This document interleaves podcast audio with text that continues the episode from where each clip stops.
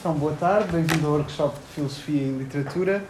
Hoje vamos ter o Daniel Pérez, que nos vai falar sobre Kenneth Burke e Ernst Cassirer, a quem eu agradeço e a quem passo a palavra. Muito obrigado. Ok, eu obrigado pela instância e também obrigado pela concorrência. Nunca pensei que tantas pessoas tivessem assim interesse em ouvir alguém falar de este tópico assim tão invulgar. Um, mas pronto, só começar a dizer que na, na crítica e nas pessoas que estudam a estes pensadores, esta relação não é assim tão invulgar. Eh, esta relação tem sido visitada, mas a partir de textos que são já mais posteriores da, da obra de Cassirer, sobretudo The Mid of the State, que é já uma das últimas publicações de Cassirer, onde ele onde ele pratica uma, uma espécie de filosofia política e por isso fica justificado o interesse de Kenneth Burke, que já, como se sabe, é crítico literário, mas também tem imenso interesse e também trabalha muito uh, política e temas relacionados.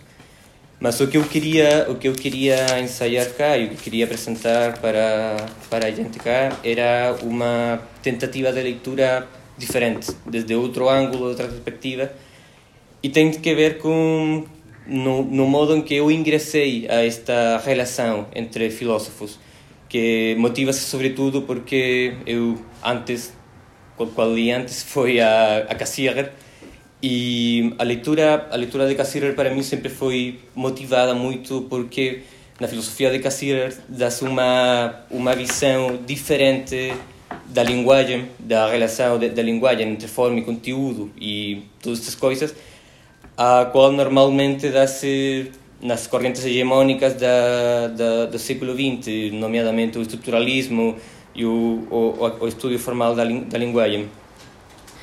Então, eh, eu comecei a ler depois o Kenneth Burke por sugestão do professor Figueiredo e agradeço muito aquela, aquela sugestão, porque foi, sim, muito reveladora de certas coisas que parecesse que só eram eh, preocupações de Cassirer, eh, nomeadamente a forma, o símbolo, a atenção à ação humana, que é muito importante em ambos filósofos, mas que eh, depois, eu, eh, desenvolvendo a minha leitura de, de, de Burke, tinha eu comecei a notar uma certa consonância, certas coisas que já eram já não era por acaso que ambos filósofos falassem coisas semelhantes, senão que já havia uma relação assim muito mais próxima.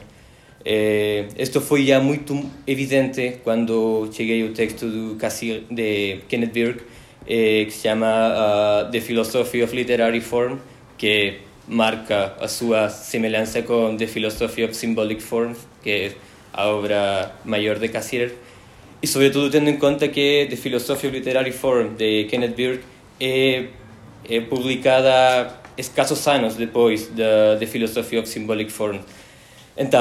Eu comecei a notar que por aí havia uma certa relação que que muita literatura, muitos críticos não tinham assim visitado tão efusivamente, tão com um escopo, um escopo posto na, naquele naquele problema.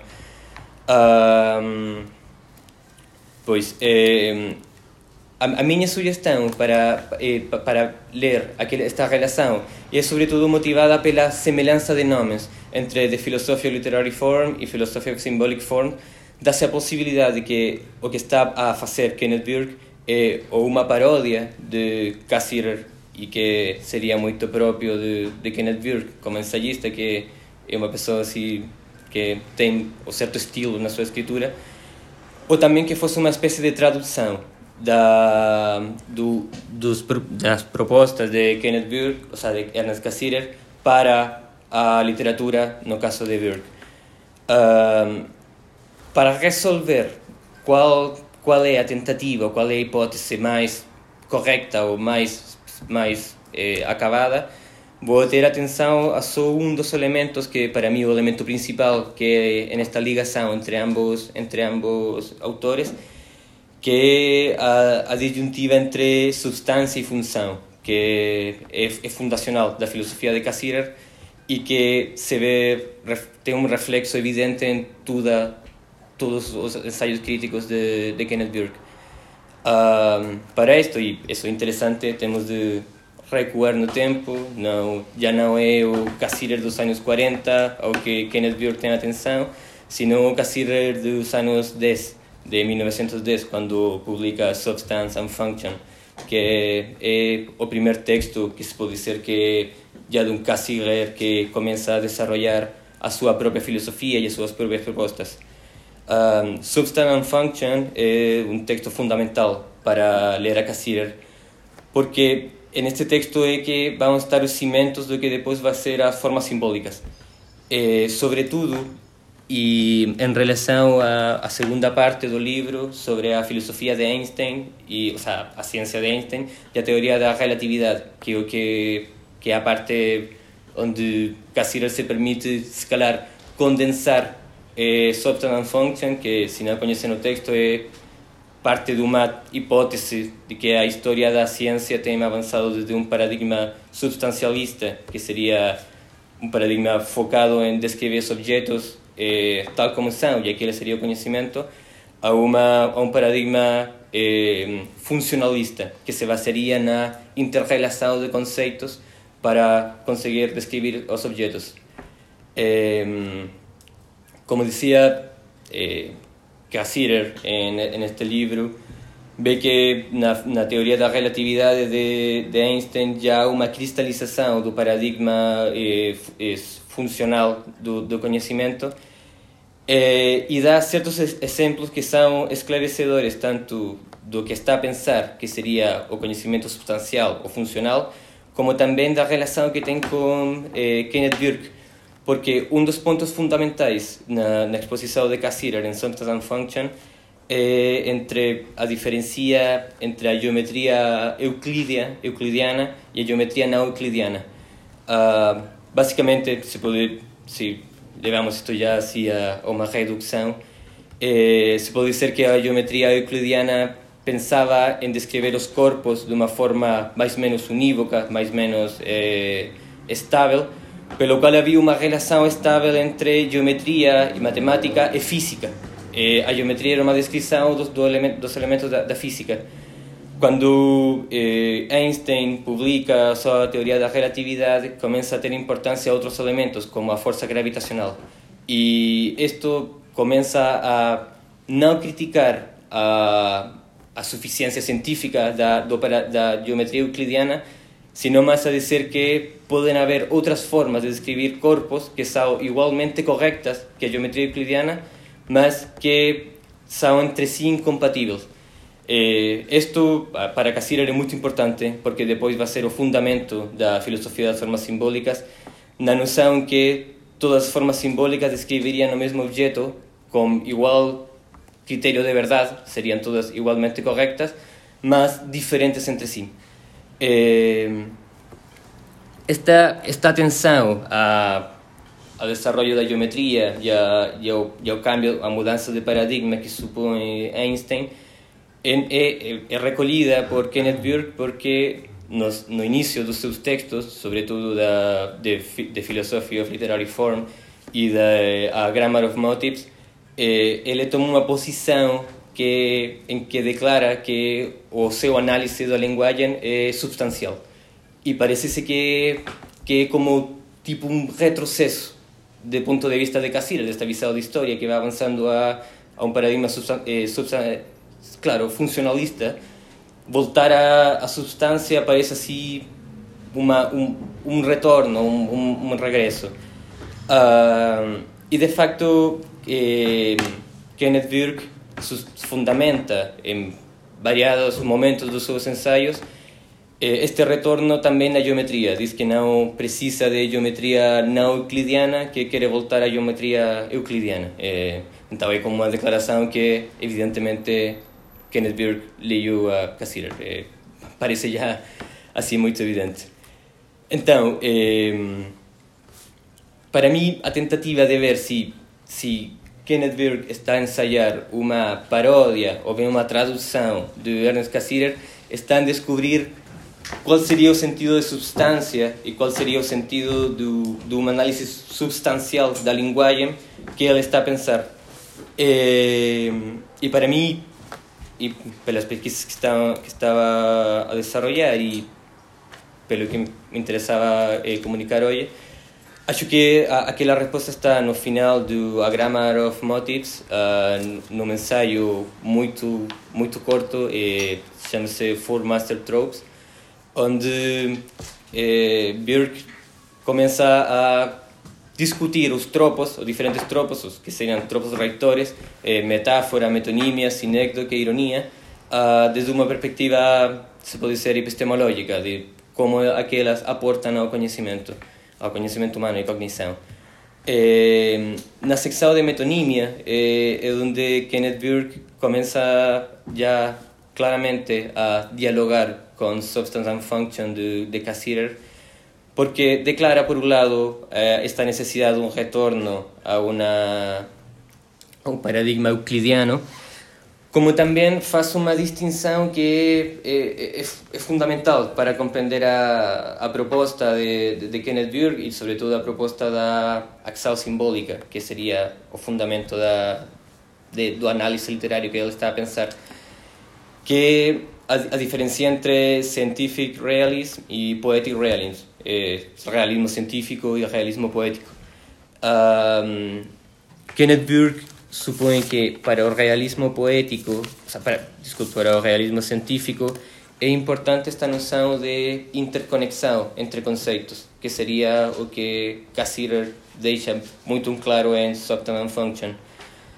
Em cambio que para a análise da literatura e análise da linguagem não podemos pensar na interrelação como o importante, senão que as palavras necessariamente têm de estar a referir a objetos, não a relações. É dizer, que as palavras são abrangentes para uma exterioridade, não só para relações de conceitos. É, parece-se, desde, esse ponto de vista, que se está a voltar, não sei, uma, uma espécie de catolicismo ou uma teoria realista radical, realista tipo naive do, do, da linguagem, onde a linguagem consegue chegar aos, obje aos objetos, mas em, em Kenneth Burke é, é, um bocado mais é um bocado mais complexo porque temos o elemento da gramática, finalmente há toda uma construção da linguagem que faz que as palavras sejam referenciais e que consiga manter os objetos dentro do, do sistema da língua. Mas o interessante parece ser que eh, Kenneth Burke vê na metonímia, que seria este tropo según, segundo ele describe, en que confluyen ambos, ambos elementos, o realismo científico e o realismo poético. Porque tem dois, duas aplicações, duas aplicações que baseiam-se no mesmo princípio da redução que Kenneth Burke pensa que é a base da, da metonímia e que podem ser empleados para a ciência como uma redução a elementos reais ou a relações inici iniciais, ou bem uh, como redução do realismo poético, da, do objeto que me está a referir e, e, e, e por isso há, há atualizações, há concreções do, do, do, dos objetos e representações. Isto é assim muito, é, é, não sei, muito etéreo, abstracto, mas tem uma, eu tentei encontrar assim exemplos que estivessem na, na bibliografia de ambos, que pudiesen ayudar. Y podemos llegar, por ejemplo, que avisado do realismo científico que Björk está a pensar para a metonimia, exemplifica-se muito bem num, num exemplo que Cassirer trabalha na filosofia das formas simbólicas, no primeiro tomo, e também em An Essay on, An Essay on Man, onde ele refere um ritual que as mulheres gregas faziam quando os homens iam na guerra que elas começavam a cantar, dançar. E o trabalho que faz Cassirer é exatamente o trabalho que Kenneth Burke está a como redução, redução a relações. Porque o que, o que a proposta de Cassirer é que em, aquela, em, em, aquele, eh, ritual de canto e baile há, há, uma, há uma primitiva de causa e efeito. Uma relação que se mantém pelo misticismo, pelo, pelo mito, mas finalmente a proposta de Cassirer tenta reduzir aquela representação enorme que seria a dança e o canto a uma relação de causa e efeito. E parece que aquilo é exemplo do que Björk está a pensar como realismo científico. Por outro lado, eh, Kenneth Burke, quando tende a simplificar o que está a pensar por realismo poético e redução no realismo poético, refere-se ao, ao, poeta que tende a falar sobre a, a beleza e diz que simplesmente que por metonímia eh, beauty is as beauty does, dizer que a, a beleza é como a beleza se faz, como a beleza se apresenta não haveria uma, uma, uma relação de redução onde a beleza tende a chegar a uma beleza originária, senão que seria simplesmente como a beleza aparece. É, isso, quando levamos a um paradigma referencial da linguagem, diria que os objetos são como o sistema da língua faz ser, não, não, não haveria uma, uma questão assim tão diferente. Uh, não sei como vai o tempo, mas. Ok, sim. Pois, era para dar a, a, minha conclusão e se calhar alguma, uh, algum incentivo para, para a discussão, que não sei se... Uh, que eu gostaria que, não sei, que a discussão fosse por esse caminho, e que uh, eu concluo com, com esta espécie de análise que se vê é, é, é assim muito agora parece muito muito rápido uh, que Kenneth Burke o que está a fazer realmente não é não não seria uma paródia. Em muitos momentos parece uma paródia parece tirar certos elementos de, de, de Cassirer e, e, e fazê-los funcionar como se uma música que, que tem originalmente uh, mas parece mais uma tradução no sentido em que eh, Cassirer pensa na filosofia das formas simbólicas e, uh, e nas formas simbólicas mesmas de um, de um de vista funcionalista, porque o que lhe interessa é como é que as diferentes formas simbólicas dialogam entre si. Então, como, não sei, o mesmo objeto pode ser é, visto de uma forma diferente desde, o, desde a linguagem, desde o mito, desde a tecnologia, desde a, desde a ciência. Então, temos de necessariamente pensar que o objeto não está a ser não tem uma realidade substancial mesma, senão que é construído pelas pelas tramas conceptuais de cada uma das formas simbólicas. Em cambio, Kenneth Burke o que está a preocupar é basicamente da linguagem, da linguagem poética.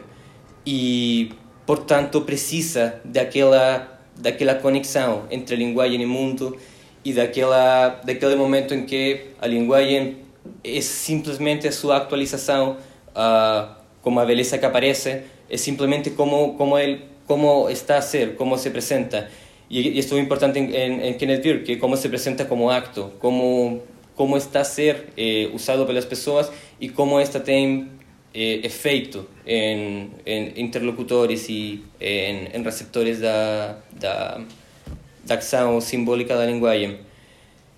E isto leva a, outro, a, outro, a, outra conclusão que parece-me importante, é que Cassirer e Kenneth Beer não diferem na ideia de símbolo, ideia de linguagem que eles têm. Porque para Cassirer também, eh, a, a, parte fundamental da linguagem é a contingência, é a forma, como, como aparece. Não, não se pode fazer uma diferença entre forma e conteúdo eh, na filosofia das formas simbólicas. Também como, como acontece da mesma forma em Cassirer, mas a diferença é só o escopo, é só como aonde, onde está a importância. Eh, como dizia antes, Cassirer está preocupado se pode ser como um, com uma visão mais ampla que é, abrangente a ciência, a tecnologia, outras coisas, e Kenneth Burke procura e usa uma visão mais centrada apenas na linguagem e como a linguagem interactua é parte fundamental da interação humana. E isto já para como última conclusão, já para para fechar o, a minha parte da, da exposição é que eu quando comecei a ler a, ler a Cassirer chamava-me muito a atenção esta noção em que que parece ser muito contra Caesariana, contra esta ideia de distinção entre significado e significante, contra eh, muita parte da semiologia estruturalista, sobretudo pensando no desenvolvimento de, de eh, Roland Barthes ou também em Gray Mass. Eh, e parece que Kenneth Burke está a tomar a mesma perspectiva se bem tem uma, uma aposta muito formalista, o conteúdo não pode ser diferente da forma. E isso, pelo menos para mim, como estudante de literatura e como estudante destes problemas, é, traz questões como que se acaso foi uma boa escolha da, das humanidades no final, no, no final do século XX escolher o, o paradigma estruturalista, que hoje tem grande parte da, dos estudos. Eu mesmo fui muito, muito formado no, no estruturalismo. Ou, ou se bem alguma coisa se nos está a perder da linguagem mesmo, da natureza da linguagem, da natureza do conhecimento, quando acreditamos totalmente naquela pretensão meia cirúrgica de separar coisas e pensar que podemos ter conteúdos por um lado, formas por outra. É, não sei, para mim parece-me que há coisas que se perdem e se calhar a escolha de algumas escolas é, de estudo uh, tende a não ser assim muito muito produtiva frente a certos fenómenos da linguagem e acho que voltar a ler a Cassira e a Kenneth Burke sobretudo nesta relação que começa, como dizia, desde a geometria e vai até a poética, é, é produtivo. E espero que tenha conseguido transmitir a, a, aquelas, é, aqueles tópicos e aquelas, é, aquelas inquietudes que eu tinha. Agora, se não sei se possamos a consulta, se é, agradeceria se qualquer consulta e qualquer comentário. Obrigado. Muito obrigado. Passemos então à discussão. Pode manter. Sim. Ah, claro. Ok.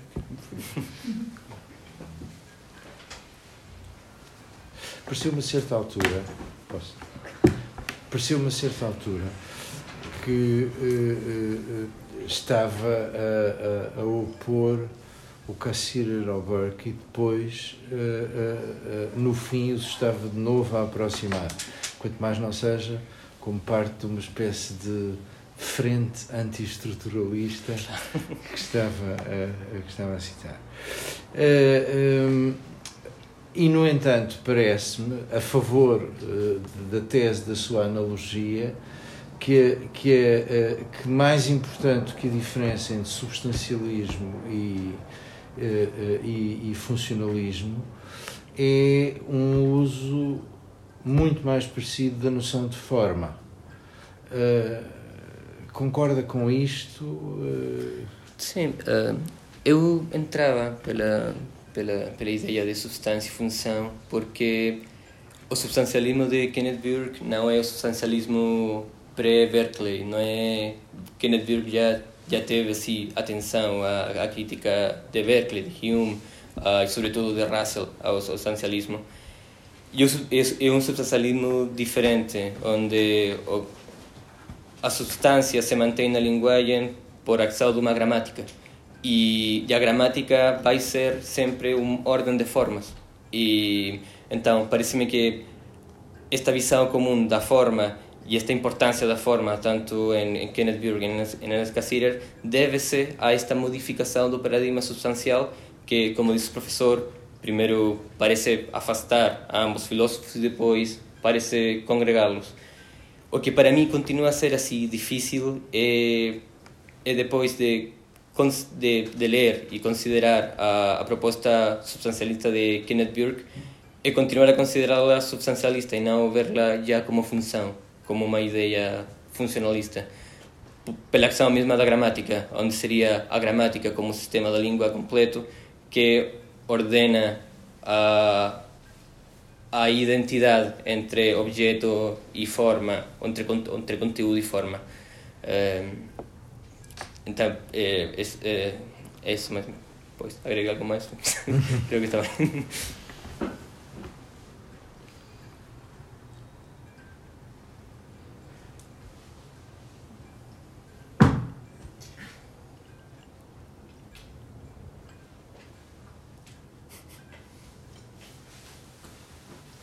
Daniel, posso fazer uma pergunta? Um, a, a, a, relação que fizeste entre as visões euclidianas e não euclidianas eh, seriam, teriam um paralelo com as visões de, de, de, de Cassirer, é assim? E então, eh, mas tu disseste que as visões não euclidianas e a visão euclidiana não, são, são exclusivos, não, é? não, não se podem ter duas. Se calhar Pois, é, é mais ou menos assim, que o, o que, o que vê Cassirer é que sempre se pensou numa continuidade entre geometria e física, onde a geometria conseguia sempre explicar os fenómenos da física, e quando irrompe a, a possibilidade não euclidiana de, de, de, de geometria, começamos a ver que eh, o paradigma euclidiano, se bem descreve a física, não pode ser o único a descrever a física. Então aquilo, aquilo abre aquilo abre para uma, uma consideração onde podem haver descrições que são corretas, mas que não seja única. Não, não, se consegue atingir a substância, não se consegue atingir o objeto de, de, um, uma forma realista, senão que vai depender do, do aparato de conceitos que, que, que usemos para, para ver o objeto. E isso é, como dizia, é importante para Cassirer porque, por exemplo, uma mesma realidade pode ser vista de forma igualmente correta tanto pelo mito como pela ciência. E, e é porque, claro, ambas operam em esferas diferentes. E, em grande medida, a filosofia de Cassirer tenta ser uma resolução entre o problema fundacional da filosofia, que é entre o mito e a episteme. E tentar dizer que ambas são legalidades totalmente diferentes, corretas, e que descrevem o objeto de uma, de uma forma correta, suficiente, mas não única. E, portanto, não poderia haver uma descrição que seja um bocado científica e um bocado mítica, não é? Não, não, elas não são... Não, participariam assim de legalidades isoladas. É, seriam assim mais ou menos excluentes podia ser. Mas é interessante também, por exemplo, no ensaio sobre Einstein, como Cassirer começa a notar que, que Einstein toma, com um paradigma euclidiano, tira conclusões não euclidianas. Então começa a ver a possibilidade de que as formas simbólicas, que as, que as distintas formas simbólicas, tenham um diálogo entre si e comecem a, a influenciar-se umas a outras. E, e aí quando já o análise já torna-se mais complexo, tipo ver a conexão entre mito e linguagem, ou mito e ciência, e, e para mim é, é o importante da, da filosofia de Cassirer.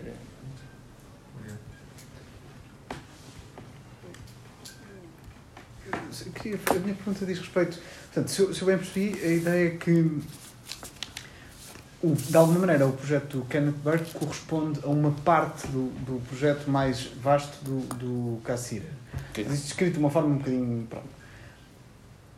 E, no entanto, eu tenho muito mais facilidade, acho eu, em perceber uh, a forma como tu descreves o projeto do, do Cassirer do que, do que do que o do Burke, no seguinte sentido. Eu, eu percebo, acho eu, esta ideia de, de de que vários tipos de descrições pertencentes a esferas diferentes do mesmo objeto podem de alguma maneira estar todas corretas, porque todas capturam algum aspecto do, do objeto, embora de formas diferentes.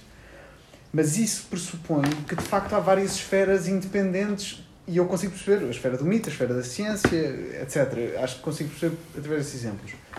Mas se eu percebi para o Burke Portanto, o Burke faz uma coisa parecida, mas só no âmbito daquilo que é, e aqui eu tenho dúvidas como é que, como é que se descreve isto. Não é, sobre, não, é, não é a esfera da ciência por oposição à do mito, por oposição à da literatura, ou o que seja, é dentro de um âmbito mais literário, talvez, não sei. Ou seja, o que eu, no fundo a minha pergunta é, qual é que é quais é que são exatamente os limites do, do, do âmbito do projeto do Burke? Sim, o projeto de Burke tem muito a ver, está sempre dentro do, do, do limite de ação é, se pode dizer que a sentença mais importante, eu acho, sobre a linguagem em Burke é que a linguagem está a fazer alguma coisa.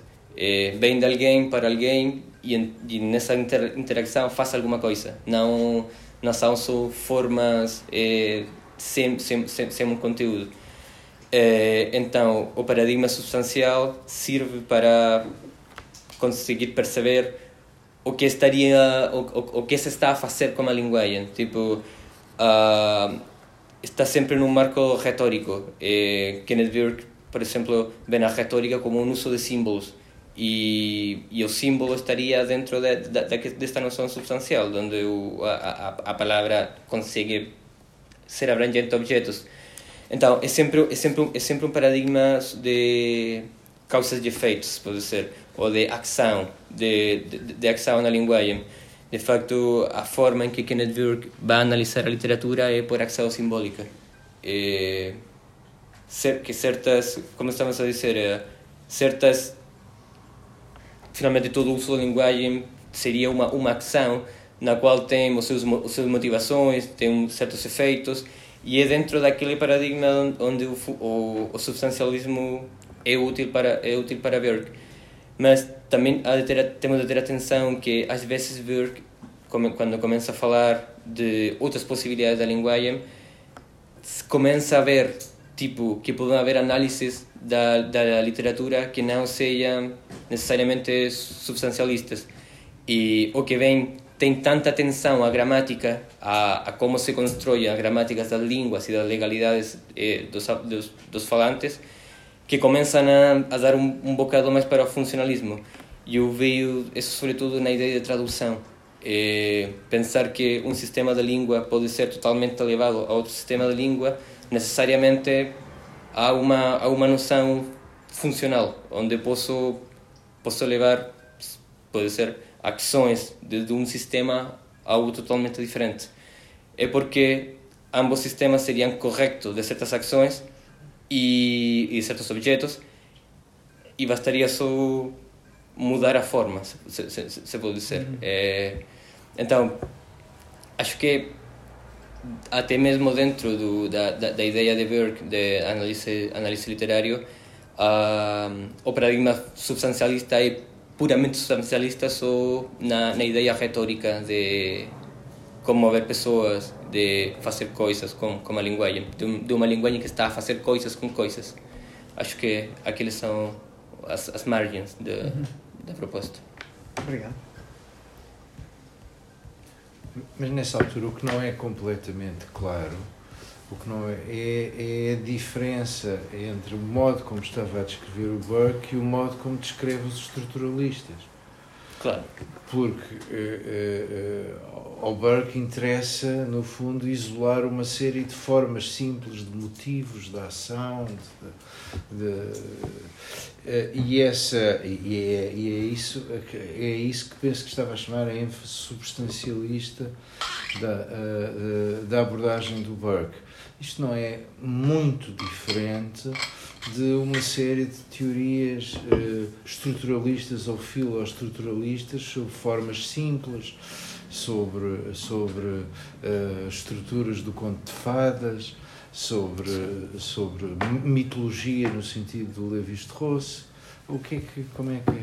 Sim, uh, se calhar a diferença está em que uh, o apelo às, às formas que, que faz Burke é sempre para manter uma ideia onde a linguagem uh, não é não, pode ser é, separada eu neste respeito é, acho que é muito importante um, um ensaio de Jameson onde ele opõe Burke a certos estudos da, da, da ideologia estudos estruturalistas onde o estruturalismo pensa na possibilidade de escindir ideologia da, da forma da linguagem, sendo que em Burke eh, a ideologia é parte estruturante da linguagem, não, não, não pode ser diferente. E acho que na ideia de gramática que ele tem, os conteúdos, se pode dizer, ou a ideologia, é parte estruturante da gramática, não é, não é, não é diferente. E isso não sei, uh, não sei bem a que, que, que estudo está a, a referir o professor, mas, por exemplo, quando fazemos a, a, o paralelo com autores como Roland Barthes, em que há uma confiança na semiologia estrutural que possa cindir certas coisas e separar águas de águas e ver os objetos, as formas puras, acho que em Burke não não está aquela a, aquele optimismo. É, que Björk considera que a forma desde um princípio já vem imbuída de conteúdo, que não não pode ser não, não pode ser assim diferente. Claro, mas é que aqui mais uma vez a semelhança uh, uh, uh, não me parece, ou, não, não ou o contraste não me parece ser entre uma atitude essencialmente analítica e uma espécie de preocupação com o todo que é muito presente no Burke, mas é a, a, a ideia de que nos dois casos o impulso é para explicar tudo. Está a ver? O, o, o, o impulso é para explicar uh, uh, uh, todos complexos. Hum. E, portanto, se calhar as, as, as diferenças de abordagem podem ser mais acidentais. Sim, sim. Sim, de facto, isso é muito notório. O já... tipo de ambição do Burke sim, sim, é a ambição é, é uma ambição muito parecida com a de muitos escritores que Sim. com certeza consideraria estruturalistas. Sim, não é? sim, sim. Não, e aquilo é uma, é uma pretensão que também encontra-se no Cassirer. É, no Claro. início da filosofia da forma simbólica, Claro. Cassirer diz que o importante não são as representações, senão a ordem que, que, que- que, dá representações. Ah, é um termo muito lindo, é princípio fundamental, uma coisa... E também em Kenneth Burke, já ao final da, da Rhetoric of Motives, onde ele já an, an, analisou já muitas formas, diz, pero que não nos temos de perder nas formas, na, no, na forma particular, senão temos de estudar a ordem, a, a ordem que dá, que, que dá forma, que permite todas essas representações. Nesse, nesse caso, ambos também, Kenneth Burke e Janos Cassirer, dependem muito de um, de um paradigma kantiano. Eh, ambos são muito bebedores de, de, de Kant nesse sentido. E se bem podemos ver uma, podemos ver uma ligação entre ah, uma corrente, claro, kantiana e o estruturalismo, ah, n- nesse ponto, dessa esquina, é, é claro que ambos, a, a, ambos, ambos abordagens são, são muito semelhantes.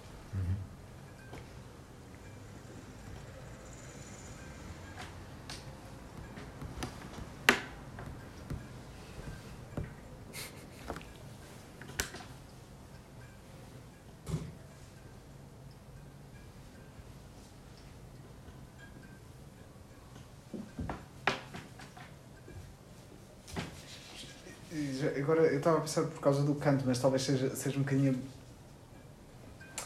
eh, Não sei, talvez seja, seja. Ou seja, não sei o quanto é que eles devem ao canto para esta pergunta poder sequer fazer sentido, mas. eh, Quer dizer, um dos problemas. eh, Ou seja, como é sabido, o Kant precisa de postular qualquer coisa que de alguma maneira provoca as,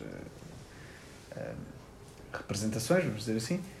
Hum, e, e isso é obviamente um problema, pel- pelas razões todas que nós sabemos. Mas pronto, no fundo a pergunta seria: e, e, há número para, para, para estes autores? Ou seja, há, há, o, há o equivalente a alguma coisa, há aquilo que.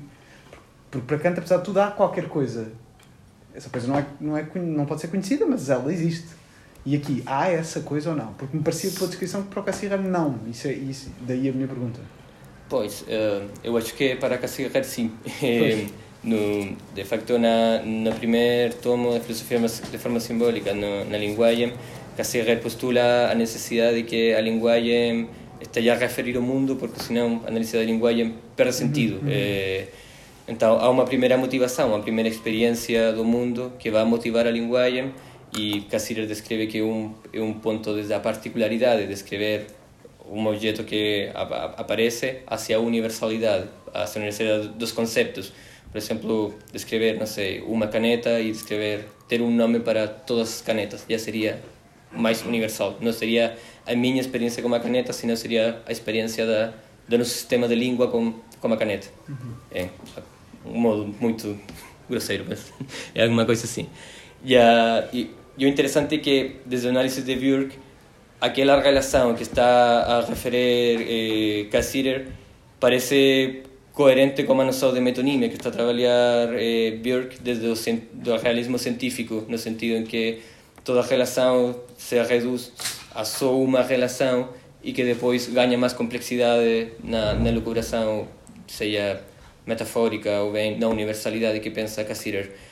O interessante também é que eh, Kenneth Burke não toma, não eh, afasta-se desta posição metonímica reductora do, da ciência que ele descreve e considera que o primeiro impulso para, para a de gramáticas e para de, de representações seria a como uma experiência única que depois passa a ser de todos, eh, que seria esta noção de a parte pelo tudo e que e dá, por exemplo, eh, trabalha o, o tema das constituições políticas e onde um exemplo, uma anedota passa a ser a, a geral, o geral de, de, de, toda a comunidade. Uh, então, sim, em ambos está uh, esta, esta noção de experiência, mas uh, o processo parece diferente. Cassirer pensa sempre numa complexização com o passo do tempo e avanço da história, e Kenneth Berg parece mais pensar em instituições, que as coisas há uma experiência exemplificadora e aquela fica como a, parte mais importante da gramática, o centro da representação, se pode dizer. Uhum.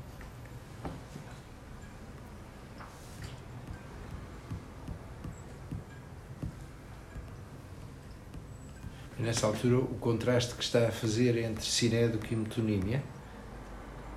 Sim, sim, é em forma de tropos, sim. Também no, em A Grammar of Motives. Não, eu sei, mas porquê que é importante esta diferença entre sinédoco e metonímia? Ah, pois, porque a metonímia tem, tem sempre sido considerada uma, uma figura que liga coisas por meio de uma legalidade interna, uma, uma gramática.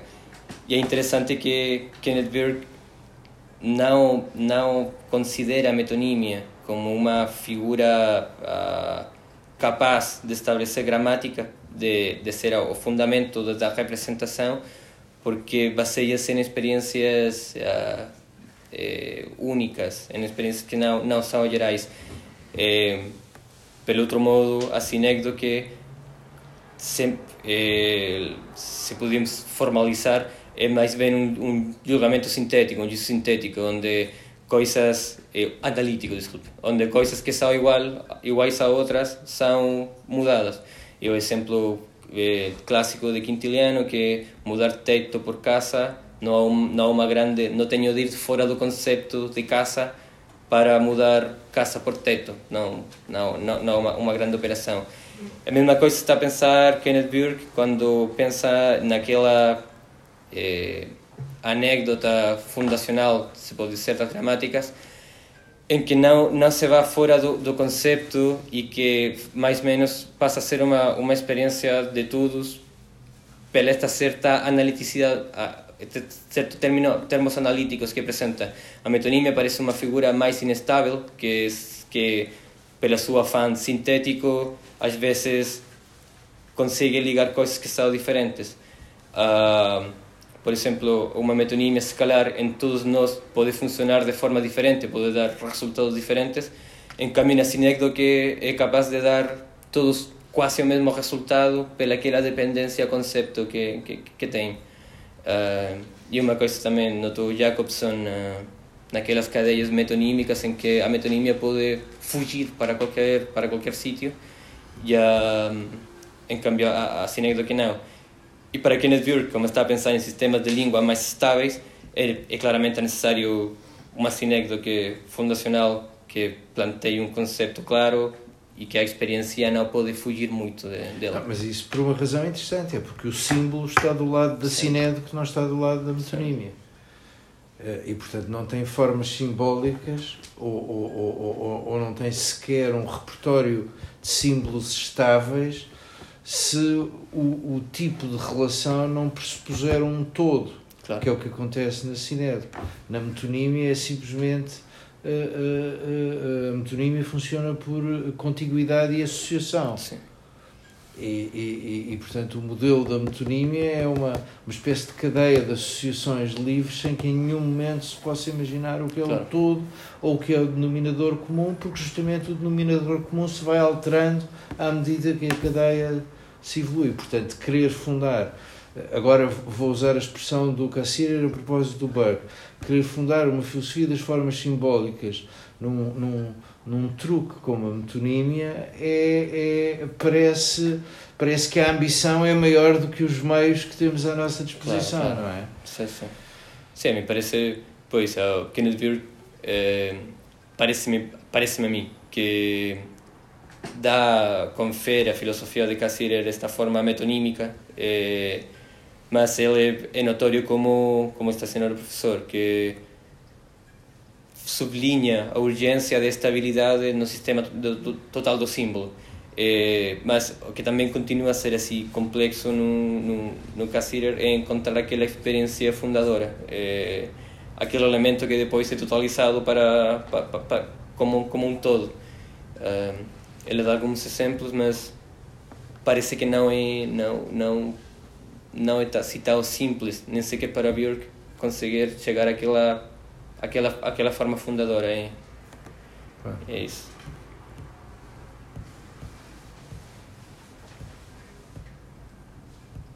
Sinédo que está do lado do Kant, a metonímia está do lado do Hume. Acho que sim. Mas também é muito interessante porque quando o análise, se aplicássemos tipo Kenneth Burke, o análise da, da, da metonímia, temos necessariamente de conseguir explicar a gramática. E, e, também eu gosto muito do, deste exemplo do Quintiliano, não lembro da, da, da sentença completa, mas é no momento da Neida onde o mar entra no, nos campos e arruina o trigo e, e é, Virgílio muda é, trigo por Queres, que é a, a deusa do, do, do, trigo. Então, nós para compreender aquela metonímia, que ele descreve como metonímia, precisamos de conhecer o sistema completo da mitologia romana. E nós podemos considerar que a mitologia romana é um todo é, mas é um todo de relações mais ou menos instáveis em que não podemos considerar um ponto fixo e também, calhar, pode, pode fugir, não, é, não, não, não, não um, um, um corpo tão estável de representações e de, e de ligações. Então é interessante como o análise de Kenneth Burke da, da gramática também dá para estudar coisas que parece que são assim mais menos objetiváveis como é a metonímia, como é a questão da, da, da metonímia, nesse caso. Claro, mas, eh, mas ele tem sempre mais dificuldade em, eh, quando, quando, quando tem essas ambições, tem sempre mais dificuldade em explicar a criatividade de Virgílio numa escolha. Quanto, quanto, quanto mais criativo, mais potencialmente metonímico. É isso. Claro. É este, é, é, é, é, e portanto, quando reconhecemos uma sinédica, não temos dificuldade nenhuma em ligar o sujeito e o predicado numa espécie de única frase e, e relacionar, portanto, a parte com o todo. É, é a forma da sinédica é parecida com a forma do juízo. A forma da metonímia não, são frases incompletas. Sim. São, são bocadinhos de frases que se juntam uns aos outros. Mas é interessante porque, desde esse ponto de vista, e uma coisa que agora estava a estudar é o estilo literário quase se baseia na ideia de metonímia, porque senão seria a repetição sempre de fórmulas já estáveis claro. e a criatividade, a criatividade, a, a criatividade, claro. a criatividade. Uh, uh, uh, pode, pode imaginar o Virgílio sentado a escrever essa passagem e a dizer o mar, bem, dizer que o mar vai, vai arruinar o trigo é má ideia, o mar vai arruinar a seara o mar vai arruinar o sustento de muitas famílias. O mar vai arruinar Sérgio, já está, já está, já está no limite. Mas aquilo que é dado, a, a, a, o limite, entre, ou a diferença entre cinédico e metonímia, tem muitas vezes, muitas vezes a ver com a familiaridade do, do processo que se empregou para as pessoas que estão a tentar a perceber. Quanto menos familiar, mais potencialmente metonímico mais idiosincrático também. Claro, também. Sim, sim. É? E portanto não tem, não tem um, um todo estável. Para mim a pergunta também interessante nisto é quanto de substancialidade há na metonímia. É, porque evidentemente para o leitor romano mudar queres por trigo é, conseguia ter aquele efeito substancial que é importante para Kenneth Burke e que e que neste caso não é conseguido pela via da contenção conceptual, senão pela via do mero contacto por, eh, dentro de uma legalidade. É interessante é interessante isto porque se bem a metonímia não pode ser o fundamento do sistema simbólico, pode ser explicada simbolicamente e tem e tem um efeito simbólico também. Claro. É, e, e pois é, eu acho que isso é o mais interessante de Kenneth Burke, que é uma pessoa assim muito criativa e os o sistema que que começa a idear não é unívoco é como ele chama e acho que também pode ser tipo uma salvatagem usual na sua filosofia é dialético, que qualquer coisa pode ser qualquer coisa, às vezes vai depender da, da, da, trama do, do chart em que, em que, em que é posto. Claro. Um, pois para mim é tanto, é tanto, como dizia, a salvatagem regular de Kenneth Burke, mas é também a riqueza do pensamento, do pensamento dele, pensar as coisas de maneira diferente dependendo do escopo ou do, do, do canto em que se começa, se começa a ver.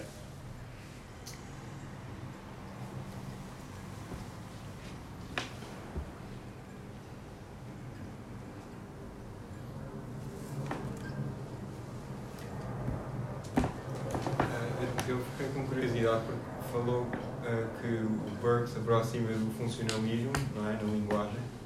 A substancialismo. Do substancialismo um, e falou que na tradução uh, isso é sobretudo uh, salta à vista um, e a minha pergunta se calhar não tem muito a ver, eu também não estou muito dentro do assunto, mas vou perguntar mim. Um, há alguma coisa de relevante a, a ser dita quando uma palavra não é diretamente traduzível? Uh, ou seja, um, sim, quando não é possível, por uma palavra mais ou menos direta, traduzir. Pois, é, a, a tradução é assim um tema enorme, que, mas que gravita em ambos, em, em ambos autores. Eu acho que a posição de, de Björk acho que nunca fica assim muito clara com respeito à, à tradução mas sim Cassirer eh, refere essa tradução em, em, em algum momento do, do primeiro tomo e fala de que a tradução tem uma posição que é, é um bocado polêmica, que a tradução não é possível nunca, que, que porque nunca há iguais, nunca vamos a, a poder conceber que que há uma equivalência total entre entre palavras. Então a tradução é, é já não seria tipo a traduzir palavra por palavra, senão conseguir atingir o sistema completo da língua, que é uma coisa que depois vai repetir o Benjamin no na sua tarefa do tradutor e, e uma certa tradução, tradição da, da tradução a, a conseguir trabalhar. Um, mas sim, em Kenneth Burke não saberia muito, muito bem qual é, a, qual é a, a sua posição nesse tema específico.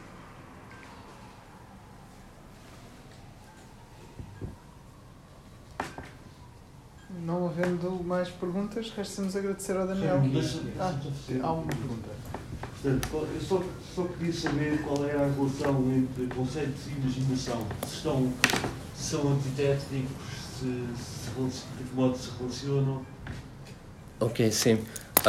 Um, pois, essa é uma, é uma pergunta muito interessante tendo em consideração ao, ao Cassirer, porque a certa tradição eh, kantiana, neocantiana, tendeu a, a ver a imaginação como uma simples formulação de imagens para conceitos mas uh, Cassirer, e acho que é parte da fundamental da, da filosofia das formas simbólicas, é considerar que a imaginação não dá simples formas, senão que é parte ativa na criação de, de, de conceitos. Uh, então, é, é uma parte ativa na criação de conceitos. Não haveria uma diferenciação assim, entre uma produção de, de conceitos e a capacidade de dar-lhes forma ou, ou dar-lhes um, um, um, uma imagem que, que, que, que é o que trabalha é, Cassirer. E sim, isso pois não, já é, é outra coisa. pois é, é, é isso, mas mais ou menos. Então os conceitos, o que é que vai mais longe? O que é, que, é que, que, é que se parece mais com o mundo? Ou se, algo, se alguma coisa vai no sentido do mundo? Kantiano, do mundo kantiano.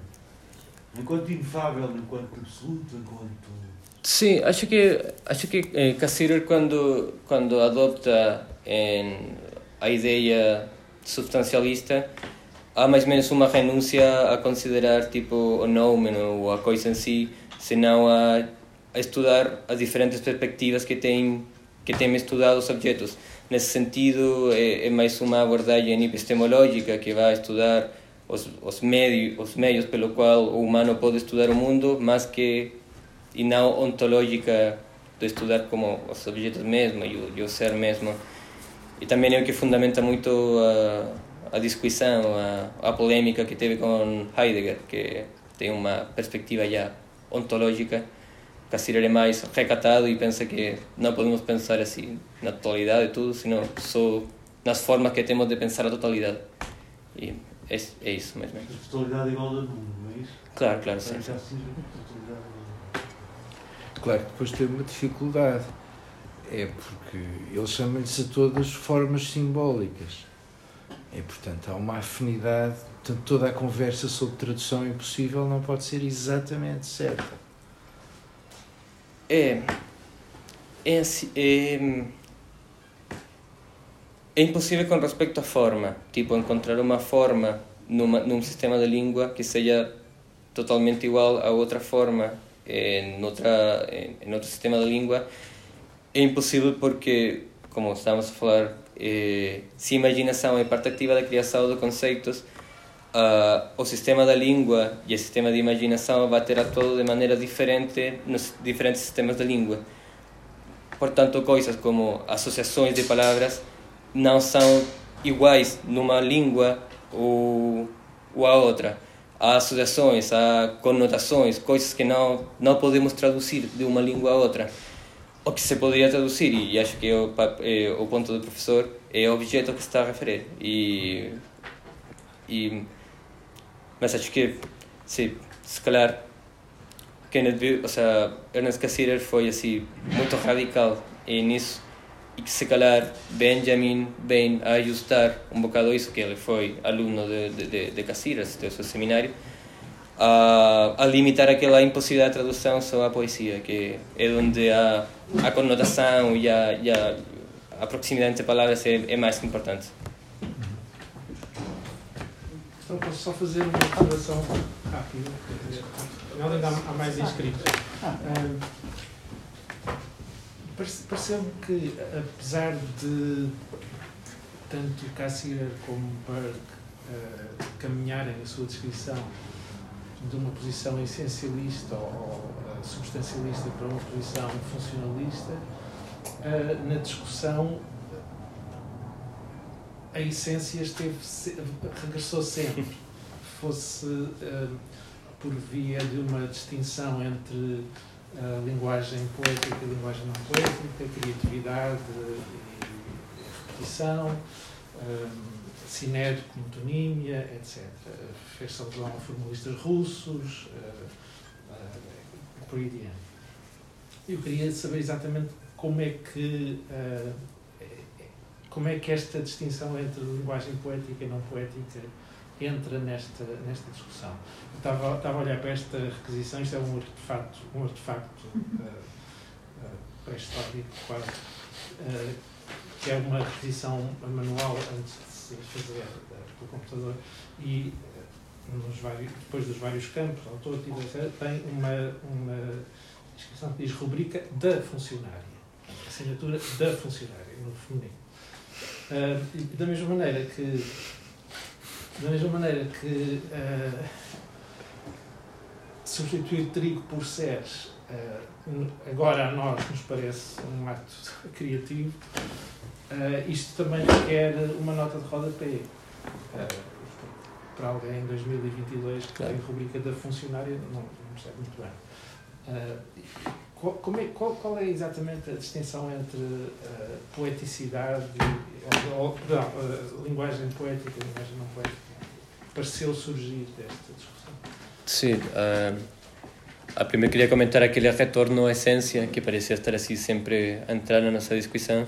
É, acho que a, a dificuldade dá-se, pelo, que tinha comentado ao fim da, da minha intervenção, era que parece devido à a, a solução que Kenneth Burke procura para a substancialidade, para reabilitar a essência interior da linguagem, eh, parece que sempre está a voltar ou a, a dar a, a dar a dar alguma importância a um a um paradigma funcionalista porque temos de, de, de relembrar isso claro é, é necessário que a a gramática é, é para, para Björk ou, ou a parte da linguagem que trabalharia na substancialidade, é o que dá substancialidade à linguagem.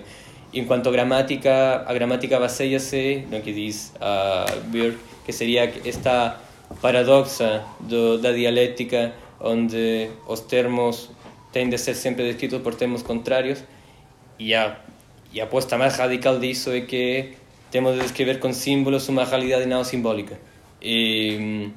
Então, para conseguir que aqueles símbolos consigam ter identidade com uma realidade não simbólica, precisamos de um enquadramento gramatical é, importante. Um, isso com respeito à primeira, porque, claro, a, claro, não a essência aparece só dentro da, daquele, da, da, daquele enquadramento. Uh, com respeito a uma possível diferença entre a linguagem poética e a linguagem, linguagem uh, normal, acho que em Kennedy não não existiria. Não há não, não há uma distância não há não deveria haver um trato diferente entre a linguagem poética e a linguagem ordinária vulgar porque ambas se basariam no, no simples facto de usar símbolos para provocar emoções ou provocar coisas. Agora se bem e, e o problema de trazer a, a Benjamin a discussão é que é, a, a poesia tem médios para gerar emoções e sensações que no Benjamin eh, basearia-se muito no sistema de língua específico, que é na possibilidade, por exemplo, de da conotação e de gerar sucessões metonímicas entre, entre elementos.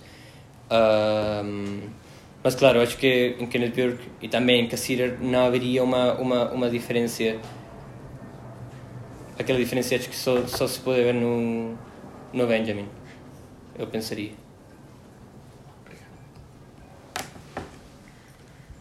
A questão acho que se desvia um pouco do tema central da apresentação, mas em relação ao Cassir, e é na, na passagem que ele faz do paradigma euclidiano para o outro.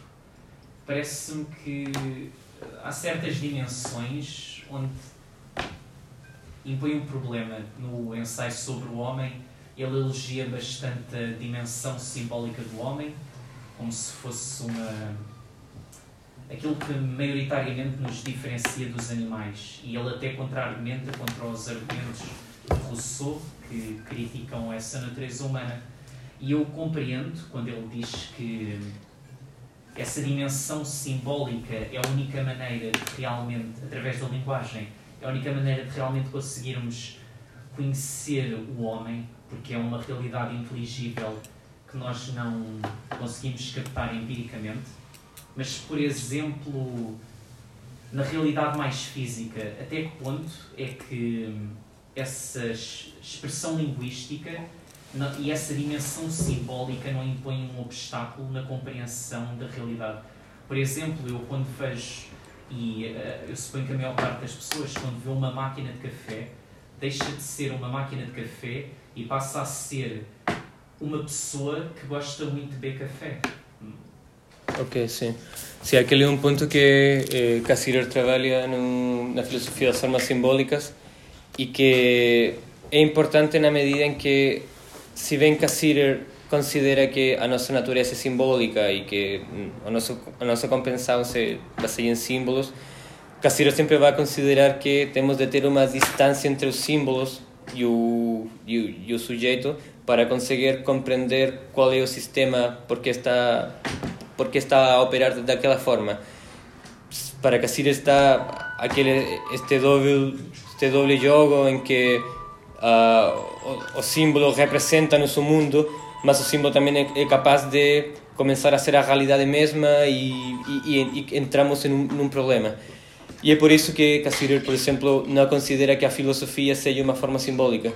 E porque a filosofia o que o que faria é separar aquela aquela igualdade entre forma e conteúdo para começar a pensar qual seria o, o a relação a relação entre entre esses elementos.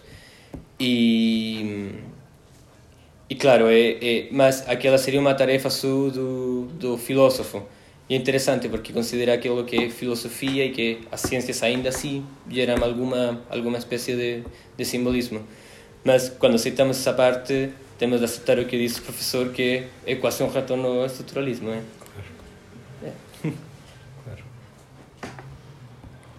Eu tenho uma, uma questão também acerca de Cassier.